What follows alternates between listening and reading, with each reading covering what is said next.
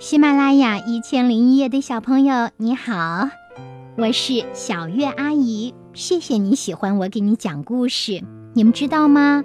现在一千零一夜的主播圈子已经开通啦！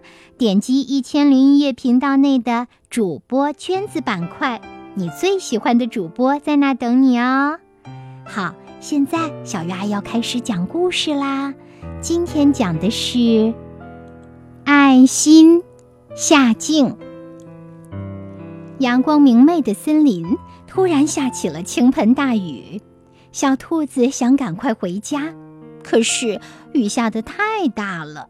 这时，在雨中玩耍的大象看见了小兔子，它对小兔子说：“你躲到我身下吧，我送你回家。”到了小兔子的树洞，小兔子为难地对大象说。我该怎么感谢你呢？大象笑着对小兔说：“如果你想感谢我，就拿出爱心去帮别人一个忙吧。”说着，大象走远了。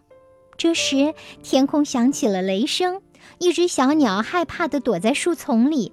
小兔子看见了，对小鸟大喊：“到我的树洞躲雨吧！”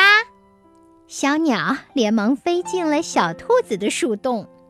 雨停了，天气晴朗了，小鸟要离开了。它对小兔子说：“我要怎么感谢你呢？”小兔子想起了大象的话，便对小鸟说：“如果你想感谢我，就拿出爱心去帮别人一个忙吧。”说着，小兔子进洞了。这天，小鸟在森林里看见躺在地上痛苦呻吟的大象。原来，大象脚上扎进了一根木刺，于是小鸟用嘴把木刺啄了出来。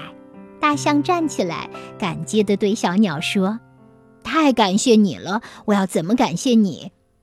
小鸟想起小兔子的话，便对大象说：“如果你想感谢我，就拿出爱心去帮别人一个忙吧。”说着，小鸟就飞走了。大象开心地笑说：“有爱心，真好。”好啦，这个故事讲完了。如果你喜欢听我给你讲故事，可以在喜马拉雅上搜索“小月阿姨”，那里有七千多个音频等着你呢。谢谢你哦，祝你有个好梦，晚安，宝贝。